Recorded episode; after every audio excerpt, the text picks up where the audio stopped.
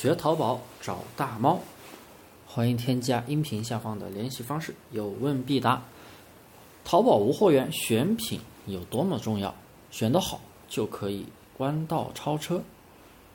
很多做淘宝无货源的朋友几乎都不选品，直接就是找同行卖得好的数据去铺货，或者找一些所谓的假性蓝海词去铺货到店里。成千上万个宝贝，然后等出单。运气好的话，可以抓住爆款；运气差，那就删一批货，继续上，直到出单为止。大猫在这里说中了多少人的心声呢？但其实啊，大家只要稍微反向思考一下，就知道为什么传那么多宝贝，总有宝贝可以出单。也有大部分宝贝不出单，那么这些出单的宝贝跟不出单的宝贝有没有什么不一样的地方呢？出单的宝贝到底有什么特点，有什么共同点？那大家有没有想过这个问题呢？如果你能这么去思考，那你做无货源淘宝就成功了一半。这个呀，就是所谓的出单逻辑，也就是精细化选品。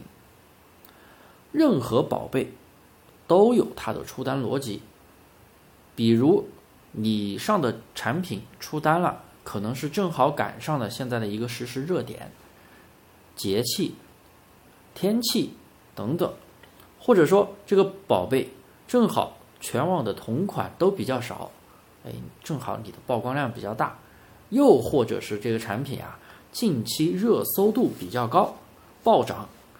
这个产品被你抓住了。总之，你抓住的这些产品，当然是你铺货铺过来的，并不是你选过来的，因为你铺货不能叫选品。然后这些产品你开始出单，甚至变为小爆款，这全部都是有特点、有共同点的。那么你有没有想过去把这个特点给找出来，总结一下呢？像我对我的学员，我们淘差价课程，我就给他们去总结了一条出单逻辑规则表。诶，把出过单的宝贝，按照我的发的那个我总结的那个逻辑表填写一下，大家就能很直接的看到这个宝贝到底有什么特点，能让我快速的去出单，甚至变为小爆款。那么在后来的选品操作中。根据这个逻辑，根据这个逻辑的数据去选品，那是不是出单会更加的快？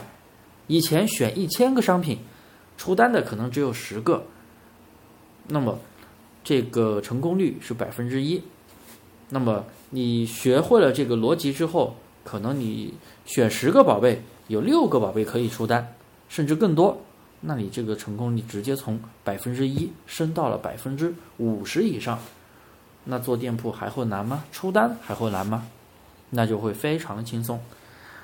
那么关于这个选品逻辑，我在前面有讲过两个逻辑，大家可以翻回去听听第一百八十八节课的音频。咱们这个音频前面都有序号的啊，一百八十八节和一百八十九节，我就讲了两个逻辑。第一个逻辑是一个常识逻辑选品，第二个是一个数据逻辑选品，这个很重要。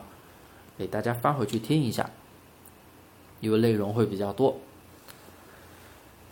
好了，听完这节课，你到底有没有认识到选品的重要性？如果你还有什么疑问，可以添加音频下方的联系方式找我，有问必答。